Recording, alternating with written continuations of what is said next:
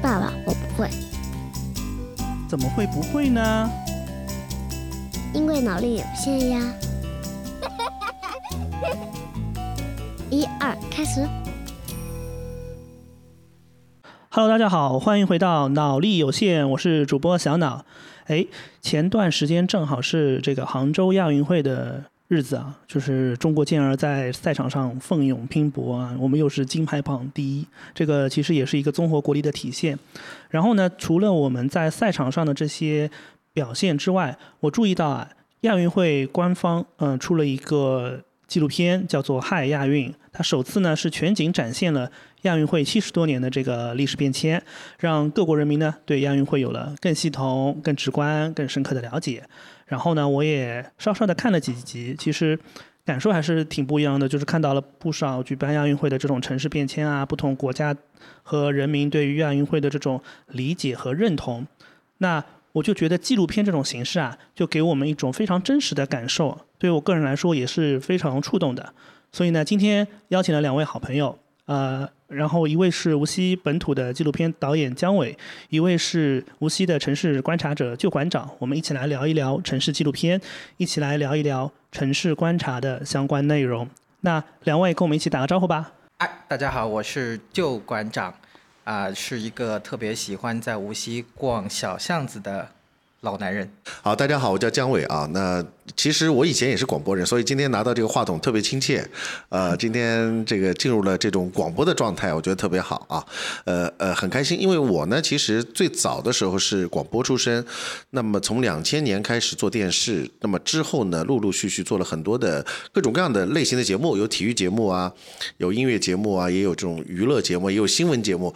到后期，那么从二零一七年开始，我就开始做纪录片，一直到现在。对对对，哎，两位，其实我们今天想聊的话题是纪录片。那大家其实印象中有没有比较深刻的纪录片的这种案例，就是看过比较动容的这种？呃，我最近反复在看了一个纪录片，我也不知道为什么我会对它那么着迷，但是这个纪录片呢，又跟我以往看的纪录片，城市纪录片啊，风格不是太一样。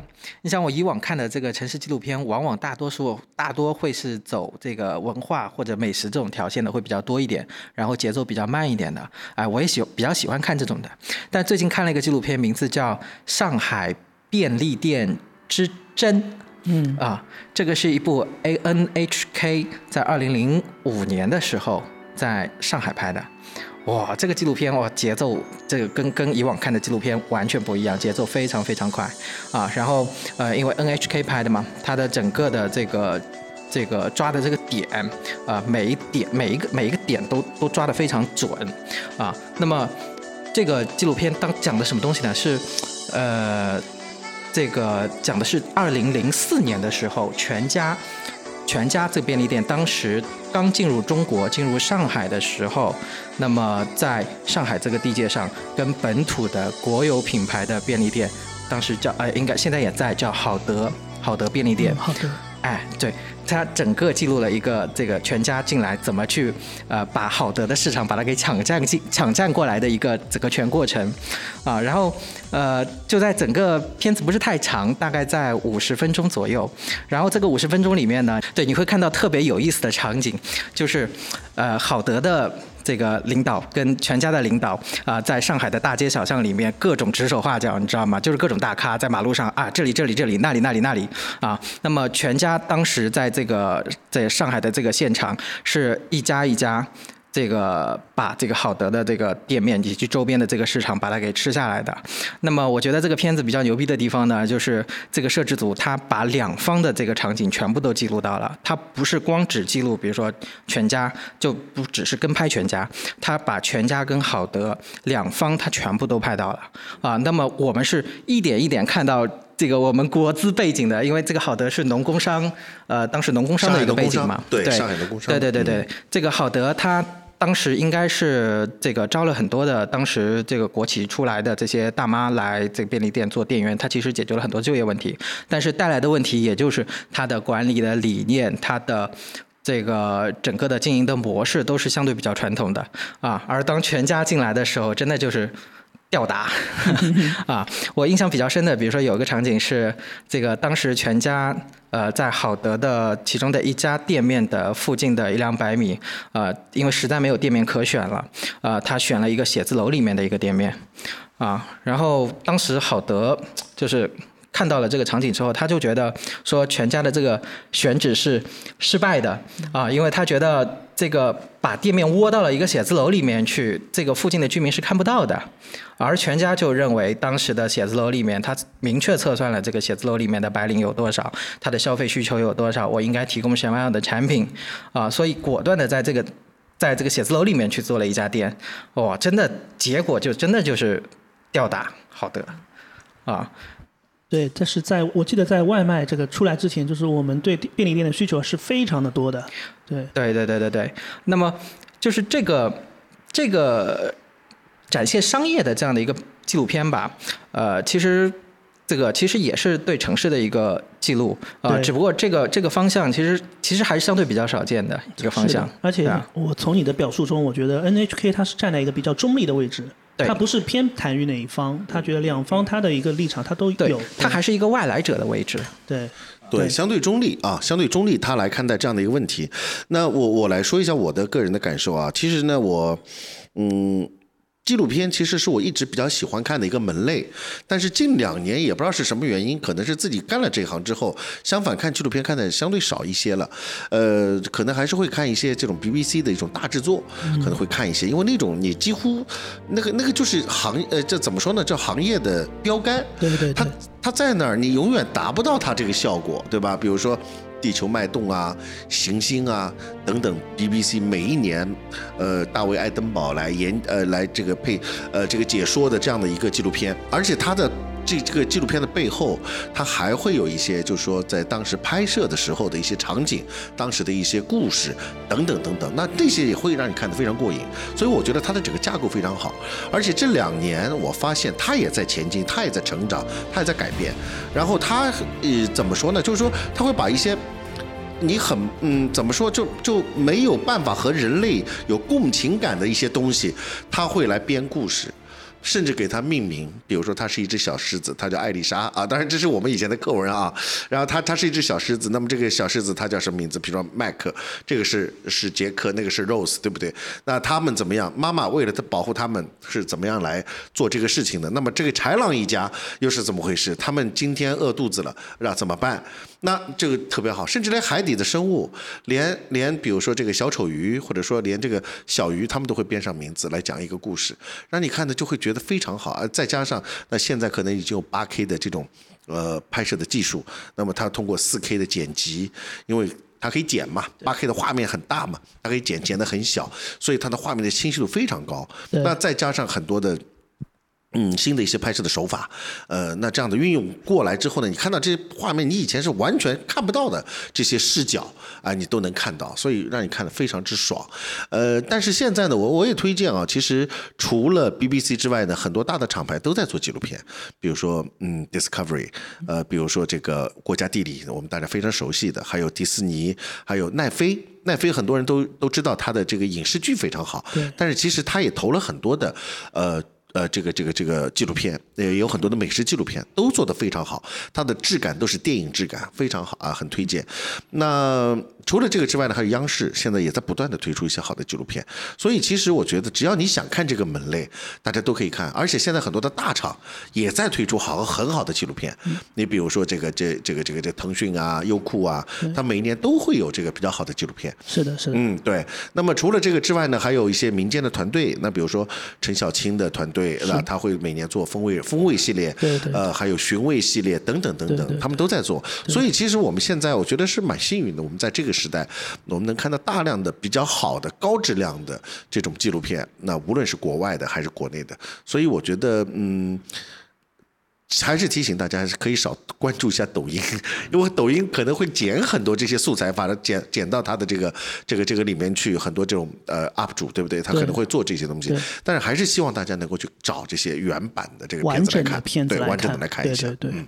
而且我我发现我看纪录片的时候啊，我觉得对我来讲是一件特别隆重的事情，呃，我会特意为自己找一个整块的时间去看纪录片，因为我觉得纪录片里面好的纪录片里面，它的每一帧的画面，每一句的台词旁白，其实都。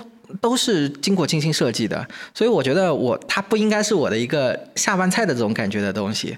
啊、所以我我觉得我一直对纪录片是一种保持一种敬畏的状态，呃，所以呃也直接导致就自己没有整块的时间之后，也也也很少会去看纪录片，其实挺矛盾的。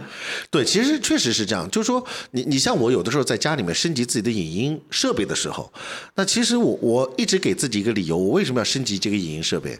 因为我为了迎接看更好的纪录片，这样的话，因为它的音画的感受。体验会更好，所以那我觉得我要升级，对吧？我要从可能一零八零 P 升到四 K，我可能我要从这个嗯那以前的普通的这个 LED 升级到这个 OLED，对对甚至可能升级到投影等等等等，对吧？所以我还是希望大家现在在现在这种我们手机都能达到 4K 的前前提下，还是有可能的话多看一些好的质感的电影，呃，特别是纪录片。然后在这个时候呢，大家千万不要去吝啬，有的时候去充点会员啥的，是吧？稍微充一点，我觉得很好，因为它能够给你带来一种特别好的影音的体验感。是的，是的，这一点我也非常有感触啊，因为我也想分享一下，就是我可能跟普通的两位可能是相对来说有点跟行业相关的，我其实是作为一个普通受众，我最早看的纪录片是《舌尖上的中国》，这跟你也是比较吸引很多人去看纪录片的一个起源。那刚刚提到《舌尖的中国》之后，我那个时候我又想提到一个品牌乐视。啊，我是觉得这个品牌虽然下周回国贾跃亭啊，但是这个品牌早期是带我进入纪录片的一个很好的一个利器，就像刚刚姜老师说的，他会不断升级设备。我是很喜欢看电视的人，而且我特别不喜欢看小屏。我在家，包括现在，我的家里的电视打开率也是非常高的。我就是哪怕是听点白噪音，我都会去看。所以当时我买了乐视之后，乐视也是刚刚说到的，买了会员之后，它有很多这样的纪录片的这个频道。我当时就看了非常震撼的纪录片，比如说我印象最深的是当时央视拍的一条《第三集》，是首次用 4K 吧，应该是不知道是不是首次，但是它是一个全 4K 拍摄的，拍的是西藏。就我当时在电视里大屏幕看到那种就是高清画面的时候，那种震撼感是我觉得是手机带给我不了我的。然后刚刚也提到陈小青，其实呃，陈小青拍了《舌尖》之后，那他自己出去做了到来传媒啊、然后做了《风味人间》。其实我们看《风味人间》，就是我看到一些海报的时候，我会注意到它的色彩感非常强烈，包括他也用了很多新的这种拍摄的手法，比如说那种高显微镜的摄影，就是把一个食物没变的过程，会把它完完整整的记录下来。我觉得这也是技术带给纪录片很多新的东西。然后，嗯，提到到来传媒呢，因为陈小青本身也是腾讯视频的副总编辑，那他也做了很多跟这个社会相关的人文的纪录片，除了。美食之外，那印象比较深刻的也是一个跟 N NHK 有关的，是 NHK 授权的一个片子，叫做《计时七十二小时》，但是它是中国版啊。然后，呃，它就是像有点像流水账一样，但是就是每次就是七十二小时的时间内不间断的去拍摄一个点。比如说第一期它讲的是武汉的解放路，在二零一七年的跨年前的最后三天拍了这里面在某一个解放路上某一个饭店。大家进进出出、来来往往的很多人，然后就是一些小人物，但是他就是给我带来两个字叫共情。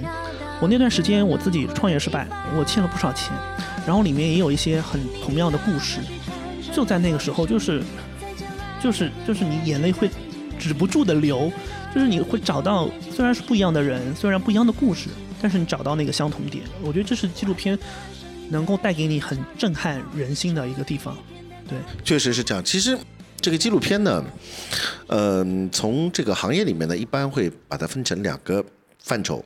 一一类呢是叫做社会人文类，那么另外一类呢是叫做自然科技类，这是两大类。当然也不仅仅局限于此啊，大致的可以分为这两类。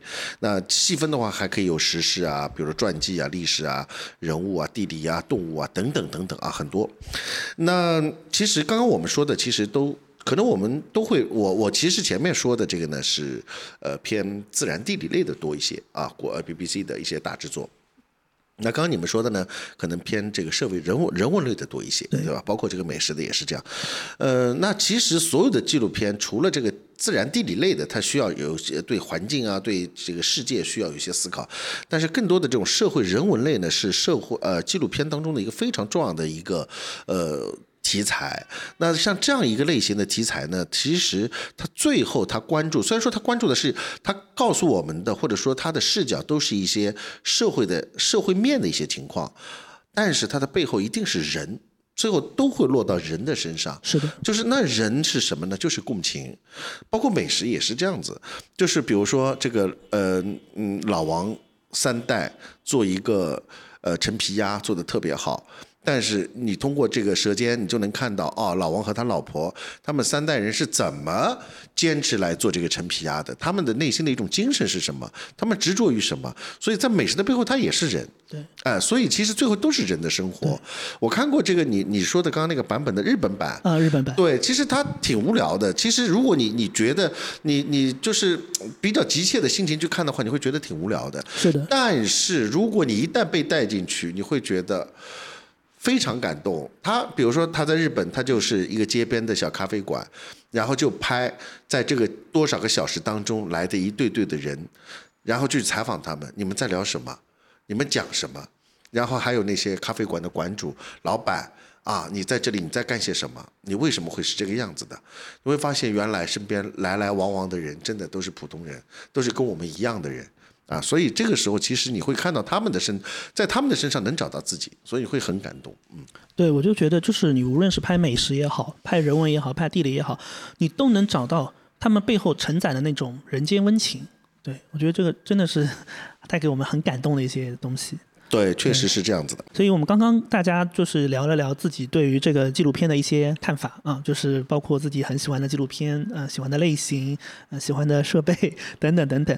那嗯，我们今天因为和把姜老师请到这边来，姜老师一直是在做，就是近几年吧，一直是在做跟无锡相关的纪录片的内容，所以姜老师是。我想问问你是怎么跟纪录片结缘的？就为什么你刚刚也说到之前做广播，后来做电视，然后为什么要切纪录片这一个赛道？对，呃，这个其实也是工作调动的原因啊。其实，呃，其实年纪大了之后也是想做一些安静的东西，或者说有一点点呃觉得能够留下来的东西。所以呢，我加入的是一个无锡电视台的一个叫做“发现”栏目。那么“发现”栏目呢，我可以简单的介绍一下，它是大概在二零一五年成立的一个。纪录片的栏目，那么这是一个在读呃中国的地市级电视台当中比较少见的一个纪录片栏目。其实很多的这种卫视，他们也都没有这种纪录片频道或者是栏目。呃，但是呢，有好像上海台呃上海卫视有，上海有个纪实频道，还有北京有个科教频道。那么他们会有专门的这个呃关于这方面的一些节目或者是一些栏目。那么无锡台作为一个城市的电视台呢，我觉得它真的是走出了。很重要的一步，呃，其实当时我相信他们在做，在设计这个栏目的时候，其实可能并没有想那么多，他们只是单纯的想记录一些无锡的人和事，啊，呃，我们这个栏目刚出来的时候呢，我们会拍摄一些呃无锡的历史名人故事啊。一些历史的掌故啊，一些事件啊等等，因为我们毕竟无锡也算是一个人文荟萃之地，所以在历史上一路走来，有很多这样的题材可以拍。呃，你就一就就你你比如说历朝历代的这些县志里面有很多的优秀的人物故事，对吧？还有无锡的很多的景景观等等等等，呃，还有无锡的很多的出类拔萃的人物，我们都可以去讲述他的故事。嗯，我呢是二零一七年加入到这个团队当中，那么当时。其实，因为我之前虽然说做过很多的这个类型的电视节目，但是纪录片其实真的是没有尝试过。呃，虽然说也喜欢看啊，其实也不太懂，真是不太懂。但是尝试了之后呢，我会发现，因为本身我对这个无锡的历史也比较喜欢，所以呢，在这个过程当中呢，我发现题材还是蛮多的啊，题材还是蛮多的。虽然说做了已经是很多年了，但是呢，我们的题材还是很多。所以我后来发现，对于一个但凡有点历史的城市来说，只要你想做，你会有源源不断的题材。但是非常遗憾的是，我发现很多城市可能没有关注到这一点。啊，所以他们就没有相关的栏目。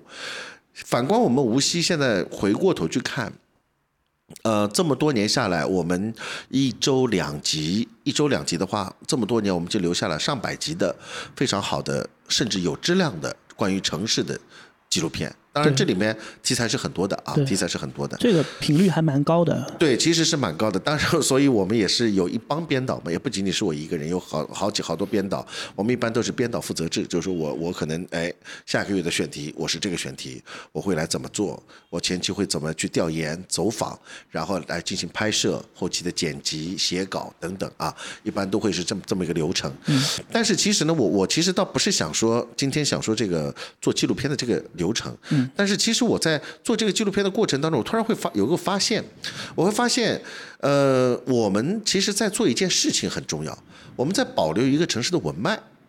虽然说这个事情说的有点大，呃，别人会说你你们就只是拍点东西而已，怎么会去保留城市的文脉呢？你们有没有写书？你们有没有怎么样？但事实上，我们是用影像记录了这个城市的成长。是对吧？在这个过程当中，我觉得我很高兴的是，我认识了很多的老先生 啊。那么，呃，所以我有的时候开玩笑，别人说，哎。张老师，你怎么接接到一个电话这么开心啊？是你朋友打来的？是谁打来的？对我说是我一个朋友打来的，八十多岁了。对，呃，明天还有一个八十多岁的老先生约我去吃饭，对吧？所以呃其实之前都没有，之前都是跟年轻的朋友在一起玩嘛。是的，是那的，呃，做了这个节目之后，发现我认识了很多的老先生，但是我从这些老先生身上我就学到了很多。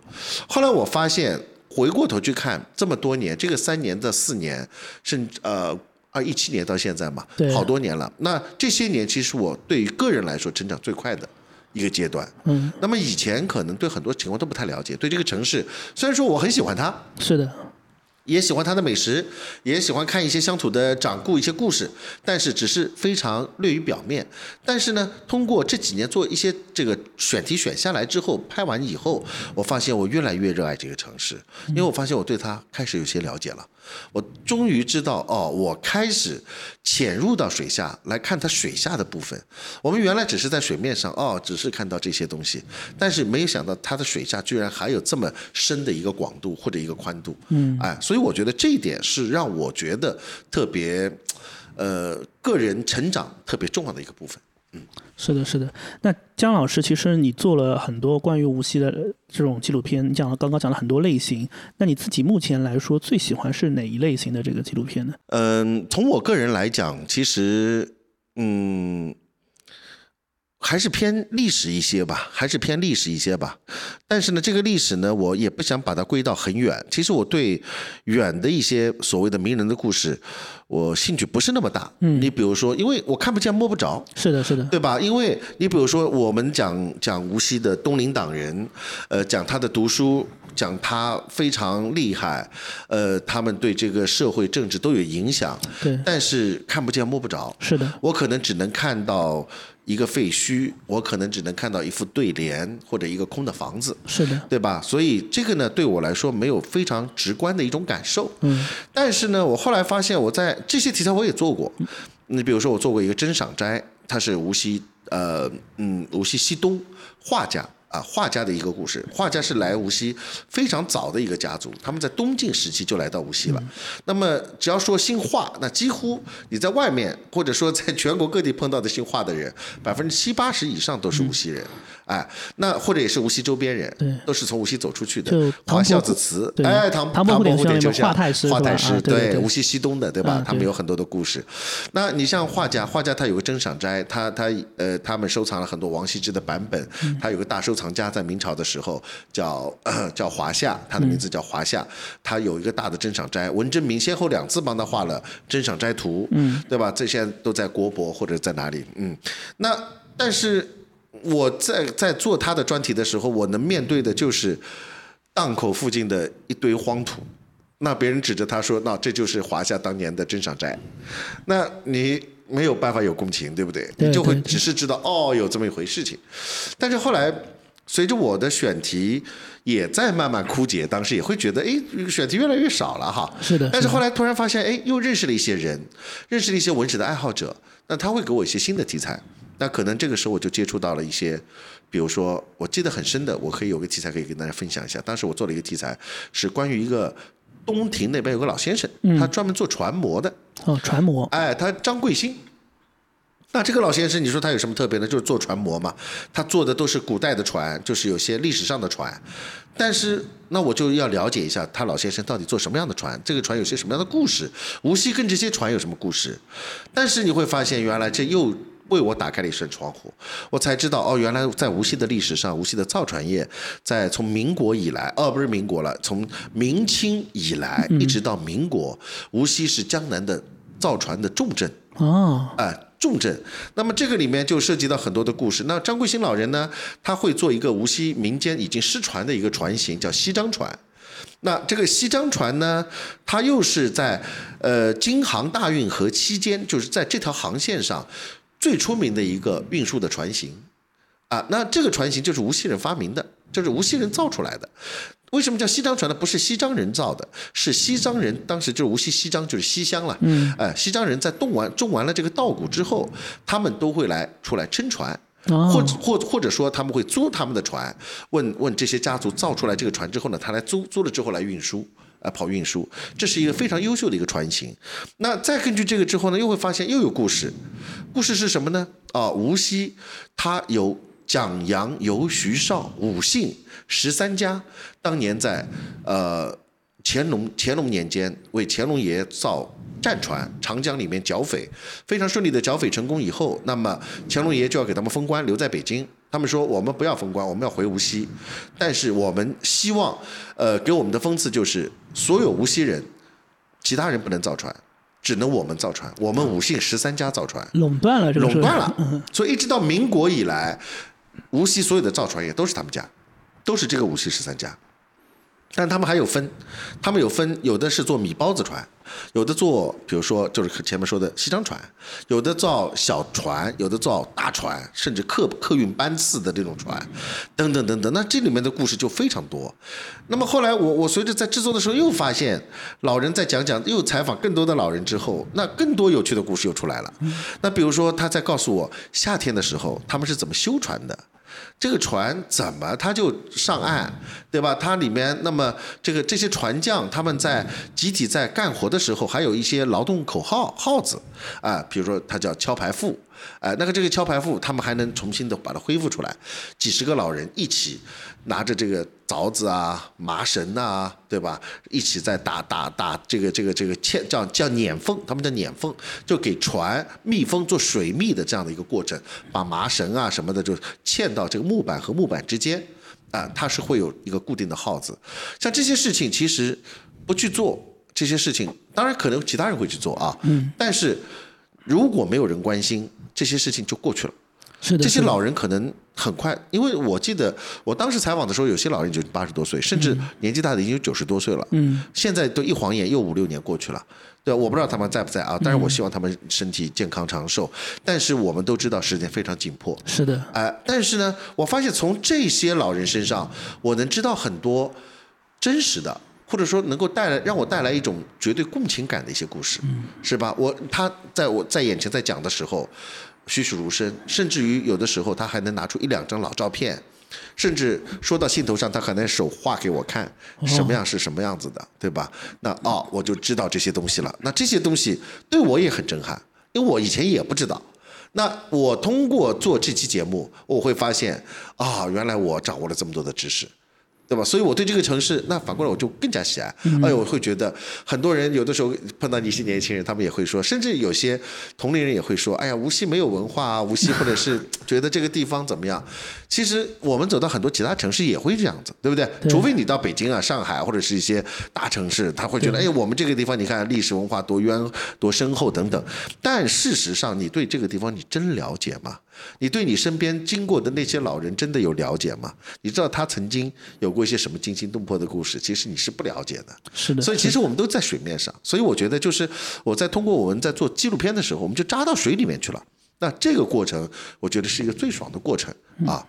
也是，我觉得我们也是在通过这个过程不断加强与这个城市的连接。说的非常好，其实就是这么回事，就是你你你用什么方法去热爱你这个城市？是的我觉得这也是一种方法啊，这也是一种方法。对，呃，前几年有有一个夏天，我们这个整个一个团队其实都泡在了这个南昌街和大窑路那个一带啊、其实为一个项目去做一个田野调查啊、那么呃，在那段时间里面，我们反反复复、反反复复的就从南昌街出发，然后往大窑路方向走，然后再呃从这个大窑路里面的这个弄堂三阳弄啊里面再穿出来，再往博都沿着那个博都博都河博都港啊一直走到朱大春故居，那么。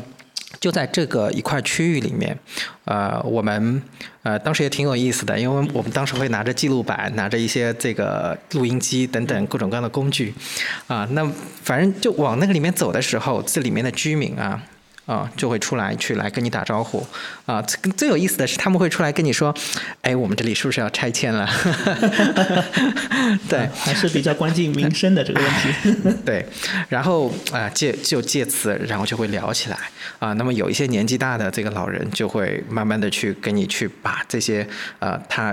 藏在心底的大量的这种故事，去把它给掏出来跟你去说啊、比如说我在三阳弄里面有一个老爷爷，他跟我讲过，就是后面的这个这个现在被圈起来的有一个叫老钟窑那个地方，他说老钟窑那个以前在民国时代那个老钟窑是我们家的，啊、后来因为。呃，后来因为是我们家是吸食鸦片还是什么的，把这个老中药把它抵给了隔壁的谁谁谁家，然后谁谁谁家后来又怎么怎么怎么样了啊，就一直一路讲到现在啊，又讲他门口这个弄弄堂里面的一口井，对吧？正常我们从那边经过是根本就不会不会留意那口井的啊。他说那口井啊名字叫阿拉井。啊，当然也只有他们那边的人才知道那个叫阿拉井，啊，那是因为当时以前这个上海人有有很多上海人会到的这个地方去啊，来看他这个井，然后怎么怎么样，啊，然后也讲了他呃当时是怎么去给。整个这个大窑路地区去通上电的这样的一个全过程，还有包括像南长街的以前的那个那个渡口，啊，渡口的这个前前后后的一个前世今生的一些事情，他其实都慢慢的讲出来了，啊，然后除此之外，我们还呃在这个弄堂里面看到了呃有这个做烟酒店的老奶奶。啊，那么他们都很热情，会主动的去把我们带到他的家里面去啊，然后把家里面都参观一遍啊，讲他这个哎老伴儿是什么情况啊，为什么我要做这家烟酒店，为什么要做这么多年，对吧？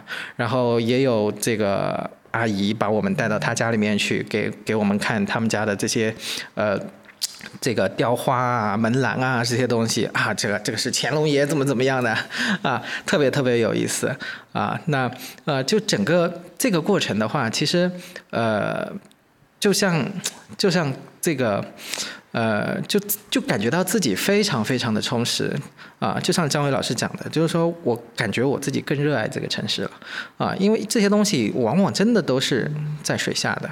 都是看不到的东西，啊！但是如果你真的尝试想要去做一些东西的时候，真的还是会有不少收获的。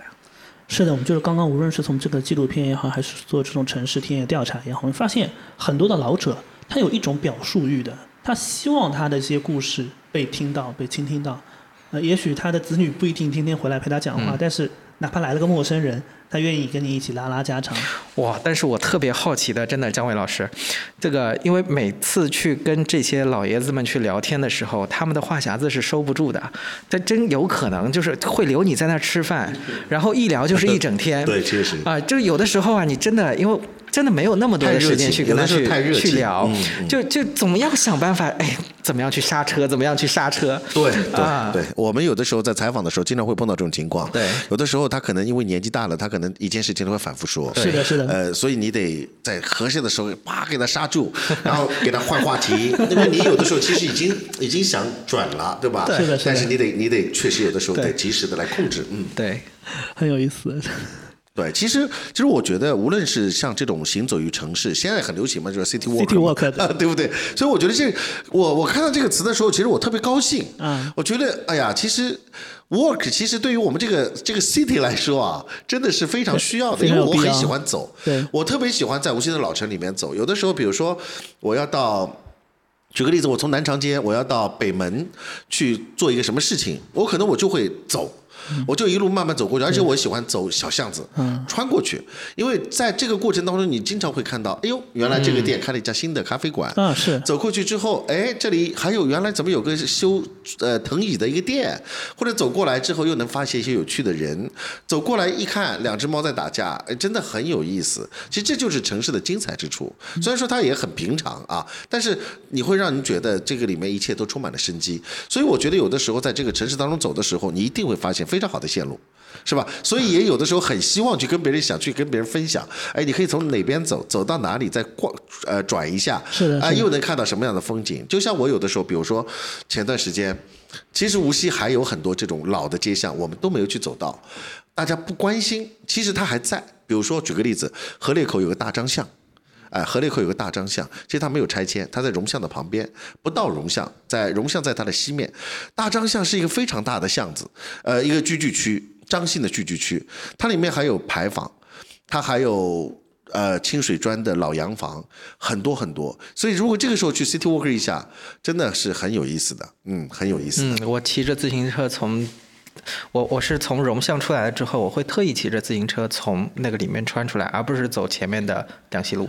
确实是这样，你比如走里面的孙巷也是，孙巷里面孙玉修啊，曾经出过一个著名的翻译家，是上海商务印书馆，也是一个非常著名的一个怎么讲编辑，图书编辑，又是中国著名的藏书家。呃，他他有一个网名，呃，不是叫网名了，sorry，这个应该是他当时有个书名，呃，笔名叫做小绿天，很出名。那他其实就住在孙巷。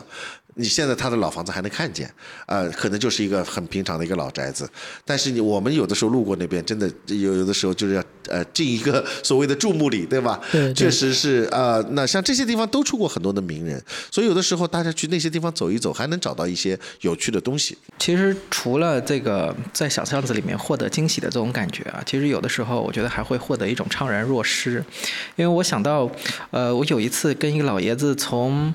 呃，火车站的这个对面的泰山饭店啊，开始走的，然后沿着这个公运路、公运桥，然后一路走到胜利门。那么为什么会走这条线呢？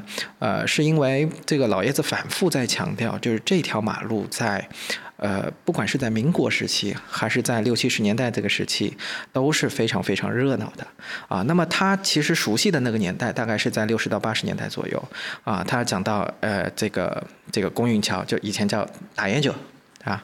那么大洋桥，那个两边的这个。饭店包括中国饭店，对吧？还有包括当时的泰山饭店，还有其他的饭店，啊，嘛包括浴室，包括门口摆的各种各样的小摊儿，啊，包括呃，就是整个的是呈现的一幅非常非常热闹的一幅场景。但是我们现在是什么都看不到的。那么他当时提到说，呃，因为这个是去火车站的一条必经之路嘛。啊，那么，呃，去往火车站要赶火车的人，首先会到这个中国饭店里面，先去买一两小笼馒头，啊，然后拎着直接去赶火车，啊，就这种场景，呃，只能听他描述，感受不到。啊，那么其实，在走完那次之后，我其实对这个公运路，我其实又去查阅了大量的资料。那么，因为主要是他讲了一句说，这个在民国时期，其实这边的故事会更多，所以我又去查了。当我查完了之后，我就更难受了，你知道吗？就是一切都没有了。哇，真的，你知道，就是你知道无锡为什么会被称作小上海吗？嗯。啊，其实这个称号其实就是来自于民国啊，而来自于民国的当时的。这个公运路这条路啊，当时当时的在公运桥的这个两边啊，其实有有这个两个非常漂亮的这个西洋建筑啊，是叫新世界旅社啊，新世界是吧？大世界还是新世界？新世界旅社哇，顶上还有露台花园，我我查了当时的照片，后来烧掉了。嗯，对，后来在这个抗日战争的时候就被毁掉了啊。那啊，你就会觉得，就看了当时的照片，然后你又再想想现在。嗯，真的恍如隔世。其实我们刚刚说的，就说我们在采访或者在田野调查的时候，会碰到很多老人，或者说我们在做纪录片的时候，呃，会跟很多老人聊。后来我突然发现，我们做的这件事情，其实不就是口述历史吗？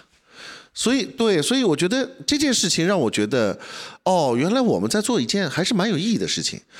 关于口述历史，其实一九四八年，美国学者亚伦内文斯在哥伦比亚大学就建立了口述历史的档案馆。呃，其实呢，这个口述历史啊，它的真实性和纪实性，其实它是和纪录片是一样的，对吧？我们纪录片其实不就是追求的也是这个嘛，对吧？也就是追求的这个。所以，二零零二年开始呢，崔永元在国内也成立了这个口述历史的这样的一个档案馆。那我觉得。我们好像口述历史离原来当时觉得离我们很遥远，我觉得它这就是一个文绉绉的一个词语而已。但是我做了这个纪录片之后，突然发现，当我不做这些所谓的明朝、清朝很遥远的一些故事的时候，当我只是在接触一些呃，比如说三十年代、四十年代，一直到七八十年代，甚至到九十年代，因为我觉得我能跟那段历史有共情感，我能跟历史靠得近，我能见到那些历史的经历者。所以我觉得我在听他们讲故事的时候，我就在聆听口述历史。那如果我通过这种记录的形式，比如说影呃影像记录的形式，或者录音的记录形式，那我就把它录下来，我觉得就很有价值，非常有价值。所以我觉得有的时候我可能不仅仅只是把它当成一个故事在听，可能更多的把它记下来、录下来、录下来、录下来，怎么样去把这个老先生能够让他讲更多的故事，让他讲出来，让他讲出来。就有这种感觉。对，因为我也注意到姜老师的，就是我也看过几期发现的栏目嘛，很多东西都是一些老者面对镜头，甚至用方言啊跟我们讲，但是可能他们有时候表达的很直白，或者说这个语言其实也没有说特别文绉绉、特别有表现力，但他讲的东西就是让你觉得很真实。那姜老师就是我有时候也在想，就是。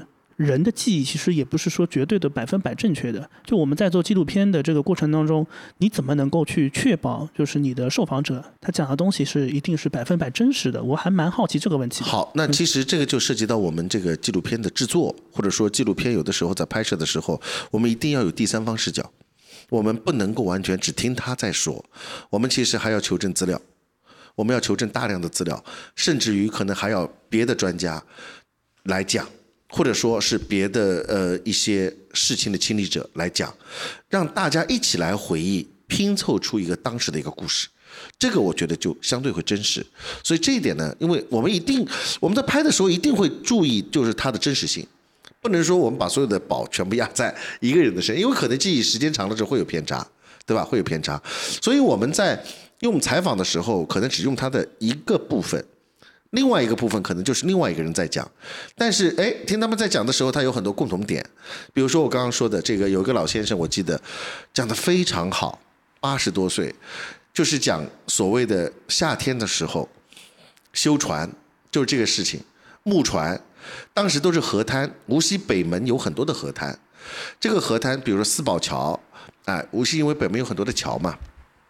四宝桥现在已经拆到了无锡的冲山大门口，那座桥还在，呃，没有没有毁掉，非常好。那这个桥只是一建了。那么四宝桥当年旁边都是很多的造船厂，那么这个船厂呢，因为它有河滩，它的船就很容易就被拉上去，拉上去之后，到了夏天的时候最热的时候，把这个船反过来，也就是船底朝天，但是我们不能说船翻过来。按照他们的说法叫丢迷啊，有点忌讳的，哎，换一个面，把它换一个面，把它反过来，重新的刷桐油，重新的嵌缝、碾缝等等。那这个时候，你想，我们想象一下，那个老先生讲的非常诗情画意。他说，旁边知了在那儿叫，这个地方船工们在叮叮咚咚的凿子在凿这个这个这个船的这个缝。再加上这个船船体，因为它是反过来的，它的这个船的反面，它就形成了一个共鸣腔。嗯，再加上这种叮叮咚咚的声音，再加上这个，他说，我现在一想起，这就是一个乐章。哎，我我当时被他这么一说，真的，所以你你会被感动。对，但是。所有的眼前，你就会很具象的就会出现这幅场景，对你这么一说，我这些东西都没有了。现在我们路过四宝桥，以前的四宝桥沿岸，那现在就是各个什么江大、中大颐和湾啊，或者是一些小区啊，什么等等，就就再也没有了啊。所以我觉得，当他在说这些动人的这些故事的时候，一方面我获得了我想要的所谓的一些记录的东西。我觉得他也很开心，其实是的，是的，他也很开心，他能够重新再讲述这个故事。他其实对于他来说，他不在于不在意我们是有没有把它记录下来。其实他有一个倾听者，他就很高兴。但是我觉得，既然我们如果年轻人能做这一行，或者说我们有这个能力，那我们应该要想办法把它记录下来，录制下来之后，未来讲给更多的人听，对吧？我们把它录下来，那这样的话，我觉得，呃，不仅仅是在做一个纪录片，嗯。其实就把它当成口述历史来做，我觉得这个可能就是对于一个纪录片，可能是一种新的，特别是地市级来制作这种纪录片的一种新的一种出路和一种新的方法。是的，就是先不管怎么样，先记录下来，因为就是您刚刚也说的，其实很多年纪都非常大了，甚至就是真的时间很紧迫，所以如果一旦错过这个时间节点，对，还有一个就是切记去做一些。特别大的题材，当然这个是我们在想啊，就是我们一些我我是想对很多想做纪录片的一些年轻人可能有这个忠告，不要想着我今年我我我要讲东林东林书院一百，比如一百周年三百年，我要做一个纪录片，这个事儿已经很少有人共，其实很好，对，这是一个学术性的东西，是的，它很难。它需要大量的资料去引证，但是做出来之后，可能它是偏学术性的，它不是一个每个人都能接受的东西。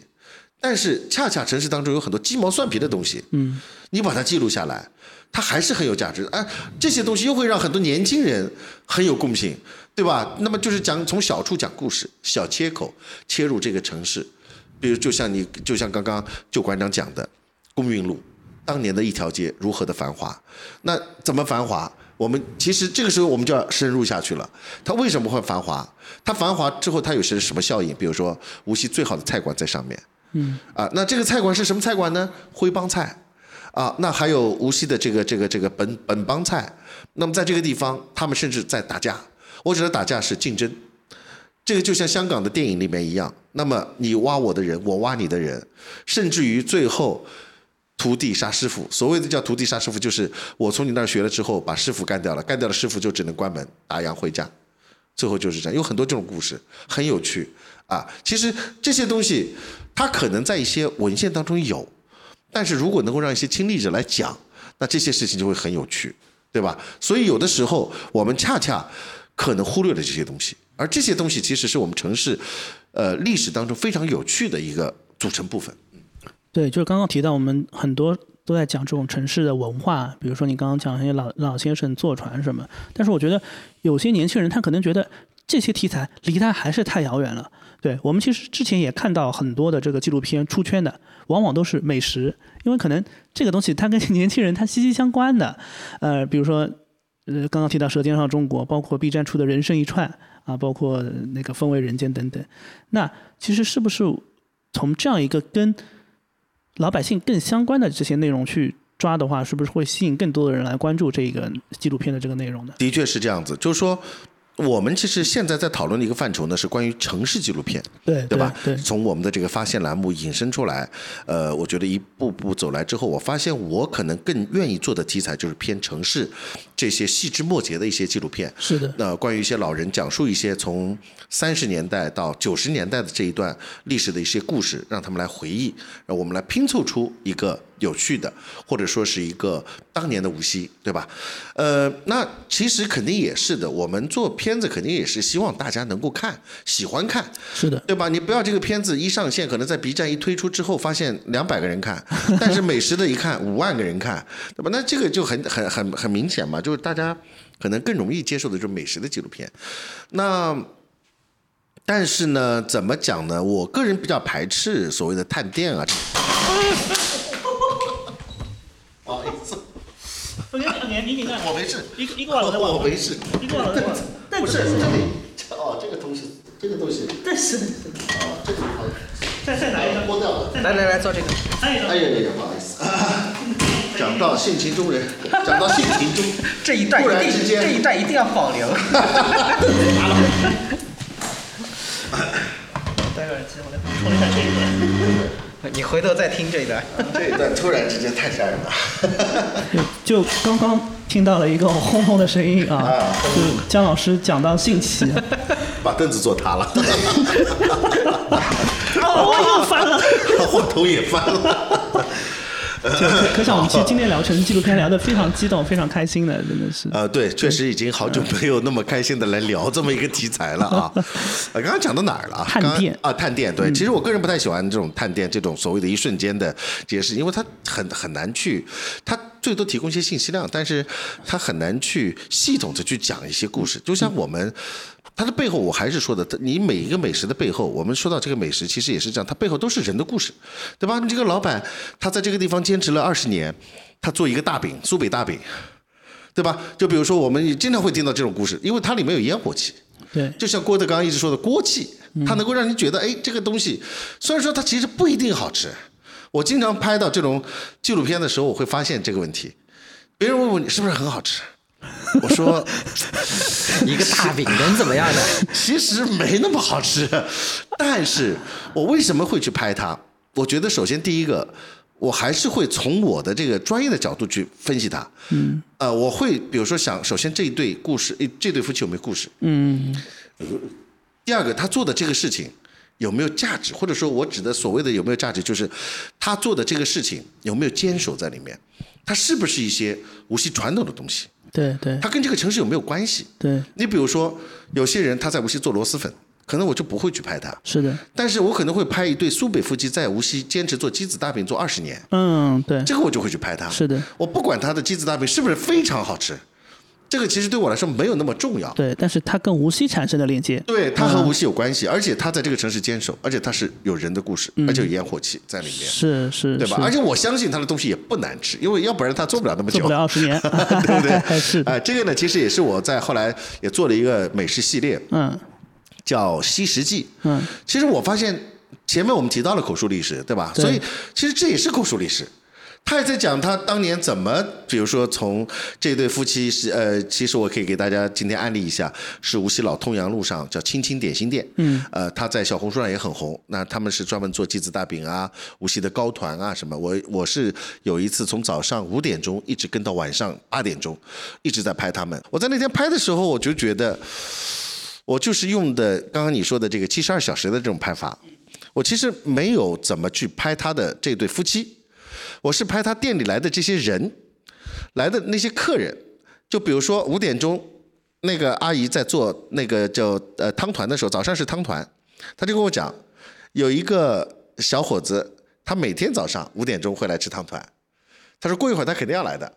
我说怎么、真的会来吗？过过了十分钟，果然来了。那个小伙子，问他是怎么回事，他就会告诉你啊，呃，其实不是五点钟，六点多钟。他说我送孩子，送孩子我肯定来这儿吃个汤团。我是从小时候我自己小时候一直到现在，哎、那么就听很多这样的故事。然后来的人，然后有有买菜经过的阿姨是他的好朋友，怎样怎样。那么你会发现，原来在这个小小的糕团店里来来去去的人很有趣。然后有些人跟阿姨是怎么聊天的，对吧？那他吃了几十年阿姨的汤团，有些人是下午翘班出来买他的鸡子大饼的，都很有故事，很有意思。哎，那这些东西把它记录下来，其实当然他可能口述历史的部分比较少，嗯，但是它还是一种记录，记录这个城市的所谓的一种断面嘛，是吧？断层的，然后让你觉得会觉得，哎，这个特别好，这也是城市的一瞬间啊。是的，但我其实同样觉得也是一种历史，就是它讲的是它现在的事情，但是如果我们放到十年、二十年以后，它其实就是一种历史嘛。对，确实可以这么理解。所以，所以我们在拍，所以我不能说我们啊，就是我在拍这个类型的美食纪录片的时候，我不太会去太关注它好不好吃，对，或者说有多好吃。这个，嗯，我我觉得很难去界定，对吧？当然，我们也会讲很主观的对，我们也会去嗯。讲一些，他会用一些手什么手法，我会去去做这个这个，比如说这个菜饭，我我里面加什么特别的东西，对。我会怎样怎样来做，对。所以我可能还会更多的来关注一些背后的的这些人的故事，嗯，对，所以其实我们今天说，嗯，城市的文史文化，呃，城市的美食，它往往其实就是一个城市的一个小的剖面。我们只是通过这个剖面，我们去挖水下的东西，啊、这样让我们通过这些最跟我们有连接的东西，去了解这个城市更深层层次的东西。对，对，其实，呃，也曾经碰到一些朋友跟我讲，就是说他总觉得这个城市我喜欢，但是我不知道从什么地方去喜欢它，对吧？他他很少找到那个点。其实我觉得，所以这个时候要做有心人，我觉得啊，做有心人。其实我也想跟大家分享一下，如果大家有兴趣往这个方向去挖掘一些题材的话，想做一些这相关的一些事情的话，嗯，第一个就是走访，就是刚您说的，就是去田野调查，走访，在走访的过程当中会有很多的惊喜，啊，很多的惊喜。然后呃，只要你不断的去走、聊、看，呃，思考，我觉得一定能找到比较好的题材。特别是一些有故事的历史街区，对吧？呃，有故事历史街区。那还有就是翻以前的一些报纸、杂志，还有相关的书籍。呃，因为这个里面会有大量的资料会在里面，而且它很多东西它可以印证你以前的猜测，或者说印证呃你以前的一些一些，比如说一些怀疑，或者说一些不确定的一些东西。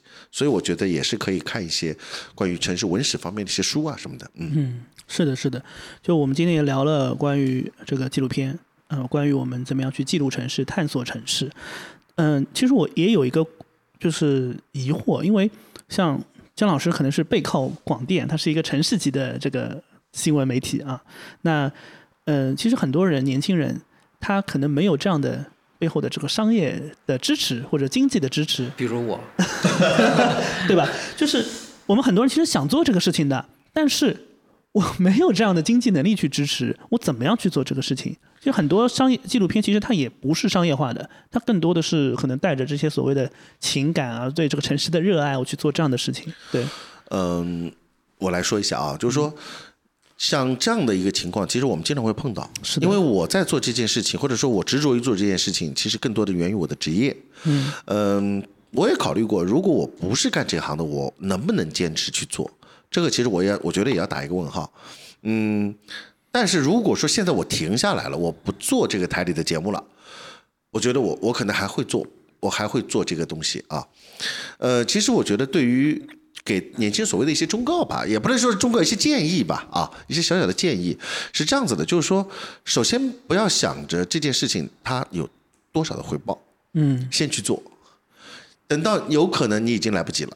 我我只是这么说，就是大多数时候你想做的时候，其实已经快来不及了。嗯，如果你还不去做，那就肯定来不及了。嗯，啊，就这么说。想起一句话，就是种一棵树最好的是十年前，其次是现在。对，对对。其实你想去种，或者说你去出发种的路上，你已经成功一半了，嗯，或者说已经成功百分之八十了。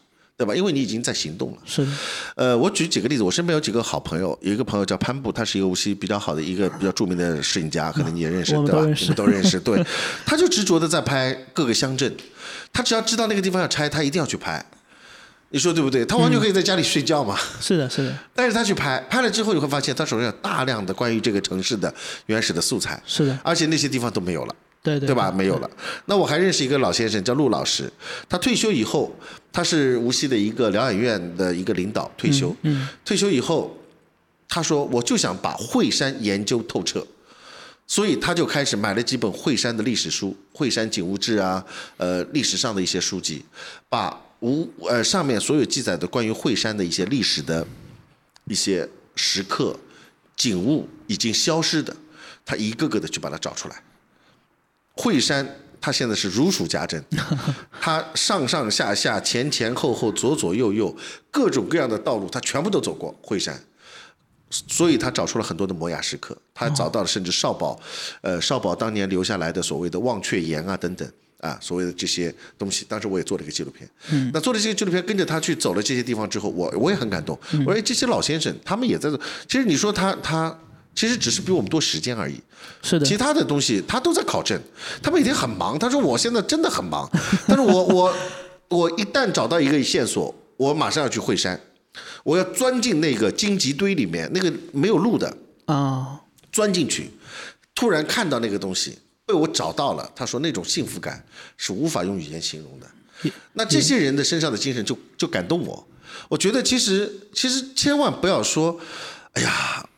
我们很忙啊，我们还有很多的事情要做啊，所以其实，既然想为这个城市留下一些东西，嗯，无论是口述历史，嗯，无论是你比如说想想拍一些影像的东西，还是及时去拍，真的，就就比如说，我还有个朋友，他专门是拍人物的影像肖像。嗯。他前段时间拍了一个系列，叫做呃呃共和国老战士。那么有很多的抗美援朝的老战士。嗯。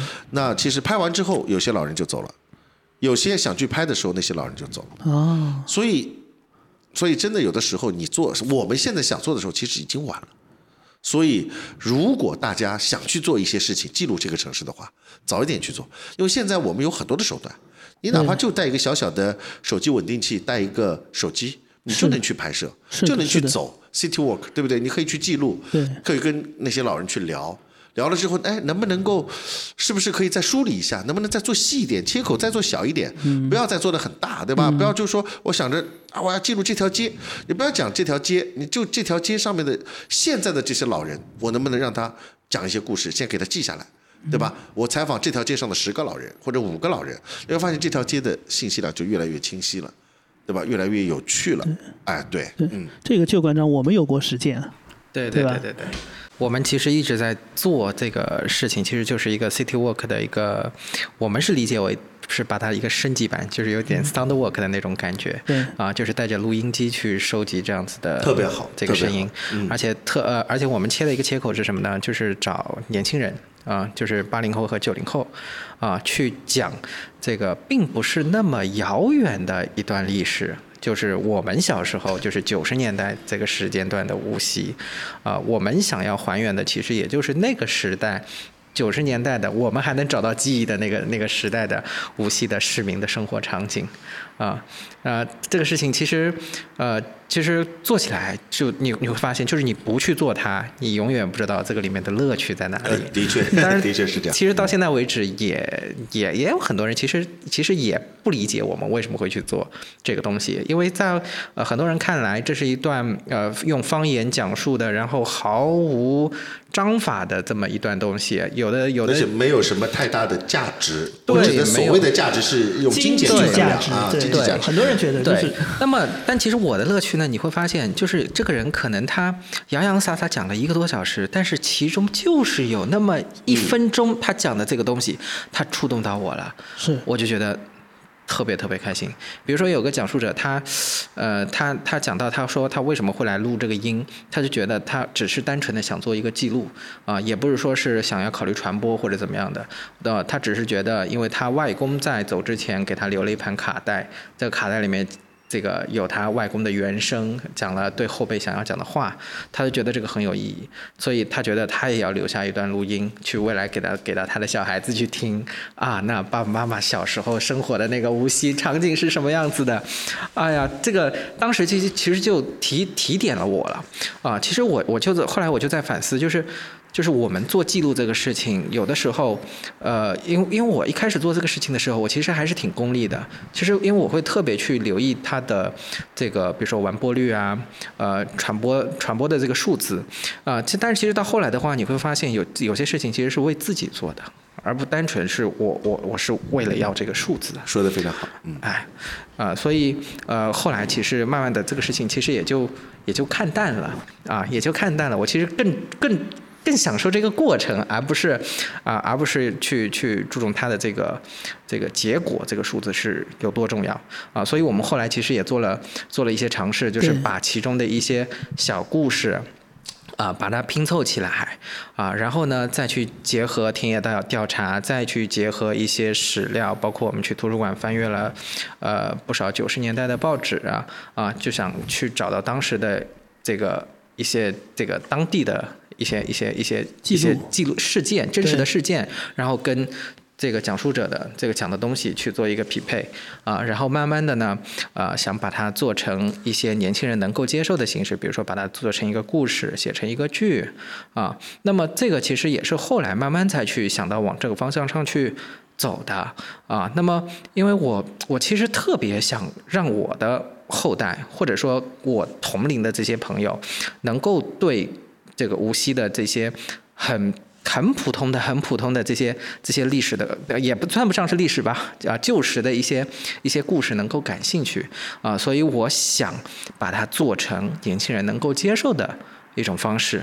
那么，其实有这种想法呢，其实也是也是呃源于一个呃，源于一个什么机会呢？就是当时去土耳其的时候，去土耳其的时候，去那个阿尔罕帕慕克的故乡伊斯坦布尔，就特意去了这个纯真博物馆啊，因为我当时呃。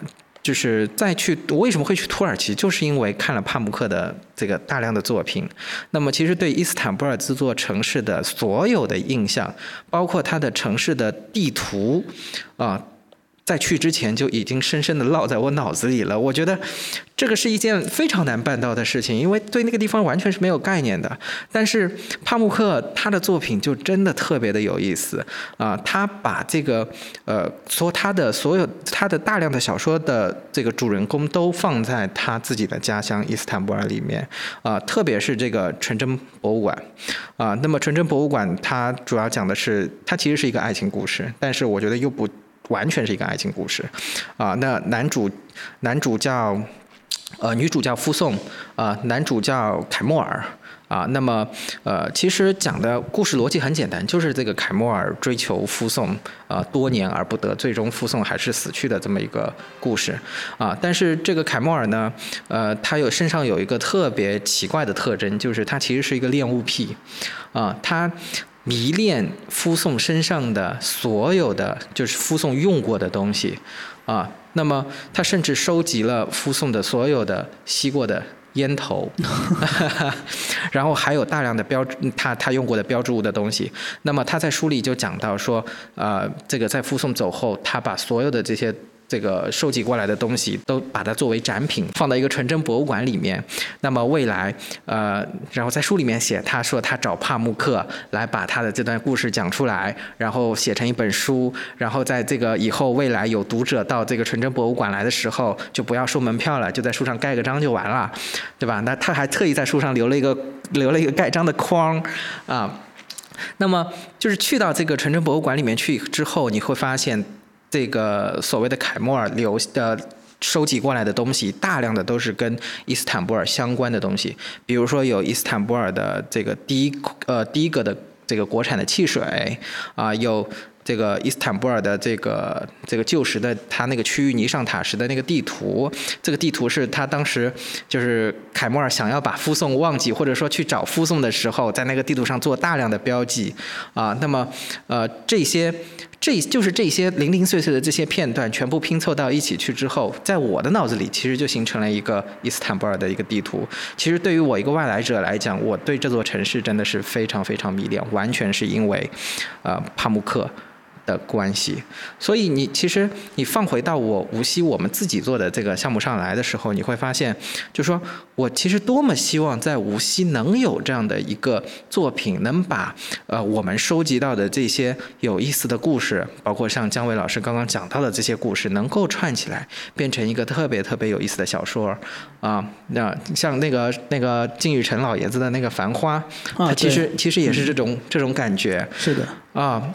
就是我我，因为在我以前的概念里面，我一直认为共鸣感是要来自于我的以往的一些经历，嗯啊，但是嗯，通过这两个案例，我我又发现好像又不完全是那么回事儿，嗯啊，我在看那个《繁花》的舞台剧的时候，坐在我旁边的哥们儿是一个东北的哥们儿，然后这哥们儿吧，他完全听不懂上海话，他完全看这个舞台剧完全是依靠纯字幕的 在在做这个理解的，其实我就特别好奇他。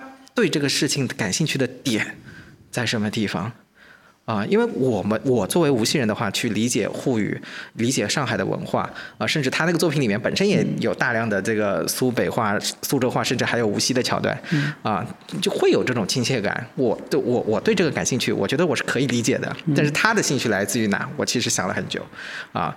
那么，呃。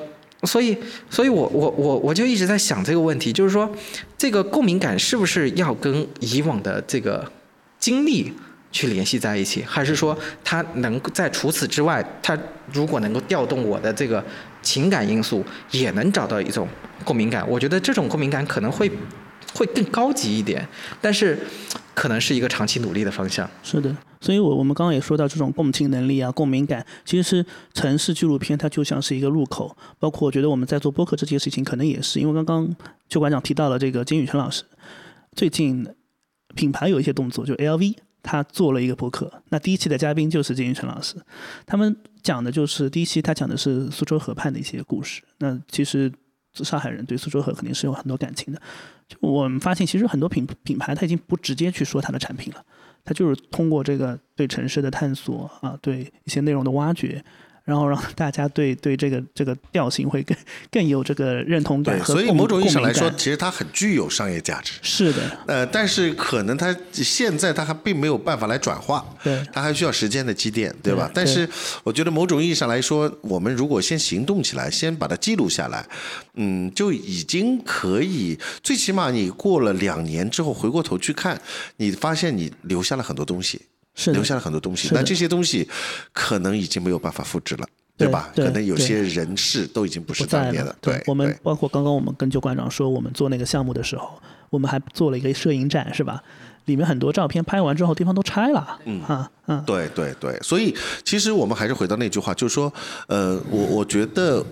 希望大家能够做一个城市文化的记录者。嗯虽然说我们这个纪录片，呃，也正在做这些事情，但是也是希望能够有更多的人来关注这个城市文化。其实城市它本身是一个特别好的一个平台，它每天在这个里面都在上演着喜怒哀乐，对吧？是的是的它是一个，就像我们每天看社会新闻，它你发现这个城市当中永远不缺社会新闻。嗯今天有这个事儿，明天有那个事儿，它真是层出不穷。对呃，但是呢，在这些的背后都是人的悲欢离合。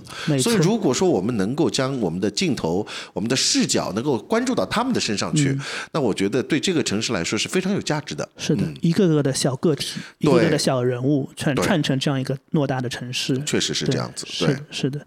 呃，所以我觉得今天我们虽然说是从这个城市纪录片作为一个切口来探索，其实更多的我们是探索了这个城市文化的内容。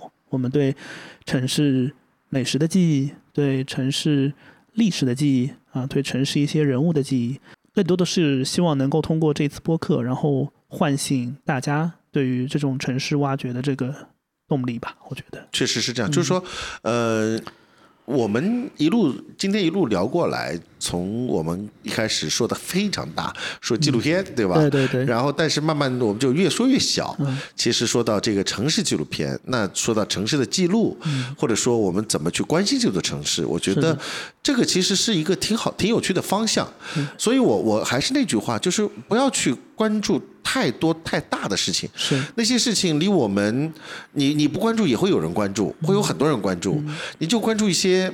鸡毛蒜皮的事情，我觉得我们每个人做这个专这方面的专家就已经挺好了，就已经挺好了。我我真的倒是有一个非常小小的理想，这个也是最近刚萌生出来的，呃，真的是很小，就像你说的，这个切口越说越小，小到什么程度呢？小到就我我女儿，啊、就是因为我我会发现，就是我女儿就开始，自从她开始会讲话之后，我发现她对这个城市的这种好奇心就起来了。啊，那么他一岁的，他现在是两岁多一点嘛。他一岁的时候，呃，带他去了坐火车去了北京，啊，然后这个自打去了之后回来，就是老是说吵吵着说要住酒店，然后后来也是的 是吧？就特别喜欢住酒店，我、天哪！然后后来就反复的带他去上海就住酒店，啊，然后。然后那个今年的八月份又带他去了一趟海南，去挖沙子，啊，然后回来又来回上海住酒店，啊，那么就慢慢的你会发现，从他的嘴巴里面他会知道说，哎，这是什么？这是火车，那火车要去哪里？火车要去北京，去北京住酒店，然后这个汽车我们要开去哪里？开去上海，开去上海干嘛？住酒店啊，这个飞机是什么？飞机要到海南，就是他慢慢的会把这些地名。去给说出来了，串联起来串联了起来了。但是我这个时候我就发现，他好像对于自己的家乡好像并没有什么认知。啊，我我我我当时我就我就开始慢慢的去教教他，我就刻意的教他，我说，那你带他去无锡住酒店，我就我就我就说你家乡在哪里呀？就慢慢开始刻意的去教他无锡对，两个字。其实这个特别好，就是家乡、家乡乡土的概念。对对乡土的概念，所以我我有的时候我看那个许卓英老先生，嗯呃，当时时这个这个许志远采访他的时候，他一直会提到江南的那个遥远的小城，也就是那座城市无锡。无锡其实他在无锡的时间很短，或者说他只是来回回来过。是，但是那就是他的乡土，那就是他的乡愁。所以如果我们的内心都保有一份乡愁的话，嗯。对自己的孩子也好，对什么，我们的乡愁可能就来自于小时候去街角，像就像我就是去街角打酱油，这就是我人生的第一次旅行，对吧？我出门哦，我理解了，哦，原来这这么短的距离，这就是对我来说，这就是无锡，是对吧？这就是一个陌生的地方。所以我特别，因为我后来就带着我女儿去疯狂的打卡无锡的地标，你知道吧？应该你也干过这事儿，对不对？啊，什么龙光塔啊，这个惠山啊是对，然后到摩天轮啊，然后你会发现他还会开始记录了，你知道吗？他到了快到摩天轮的地方，他说：“爸爸直走摩天轮。”他都开始记录了。所以我有个特别小小的理想，我觉得是不是有那么一部片子，其实可以有从呃小朋友的这个视角，就是从他刚开始对。这座城市有一点概念的时候，他对这座城市的认知是什么样子的？我其实特别好奇。所以这是一个很好的题材，其实特别好的题材。你就是把自己放到一个孩子的眼光对去看城市，其实就可以了。因为我我来看这个城市，有很多东西是稀松平常，我其实这个好奇心已经没有了，因为太熟悉了嘛。对但是从他的眼里，我每天送他上上苗苗班的时候，他都会在路上说：“爸爸，你看这个阿婆在跳舞，在做操。”啊，然后看见那个路灯，你知道吗？到晚上的时候，他看见那个路灯，他会说：“你看见那个路灯坏了吗？”他会说：“他他不说路灯坏了，他说爸爸，这个月亮坏了。”就是 他的视角就就会让我非常惊喜，又特别想要把这些东西把它给记录下来，并且把它给串联起来。我我我一直觉得孩子就是带我们重新活一次，对那用孩子的视角重新再去感受一次这个城市。对他这个城市跟我们小时候八零九零的时候它是不一样的，但是对它也有着一样的东西。我曾经做过一件事情，就是说我有一次暑假里，我一时兴起，呃，我就教我女儿来背背这个地图，呃，我后来发现其实比我想象中的简单。中国地图，我们先不说世界地图啊，世界地图我是让他背首都啊，然后后来我们就比赛，经常比赛谁能够说出来的首都多啊啊，对 对对结果他能够倒背如流的都是一些小国家，哦，什么土库曼斯坦首都？哎，为什么 阿什哈巴德？为什么呢？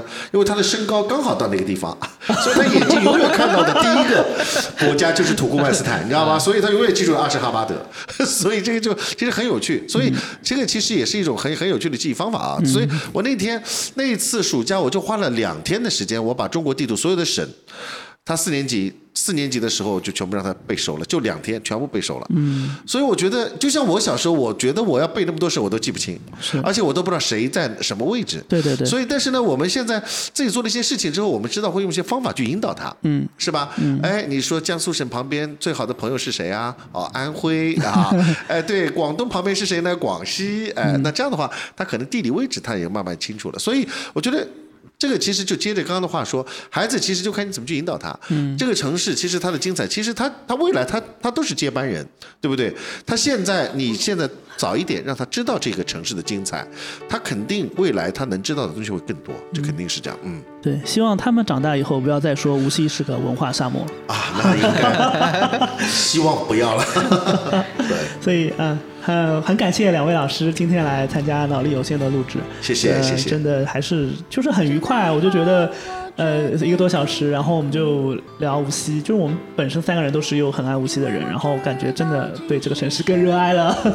再次感谢两位老师，那我们今天就到这边，拜拜。拜拜，再见。再次感谢大家收听脑力有限。大家可以在小宇宙、喜马拉雅、苹果 Podcast、浙江卫视 Z 世界等各大播客平台收听和订阅我们的节目。你们的支持对我很重要，希望大家每天都比昨天进步一点点。我们下期再见拜拜。一个暖和的地方你听那河水的声音在将来的河边是那样一种那么的外面的声音在水中悄然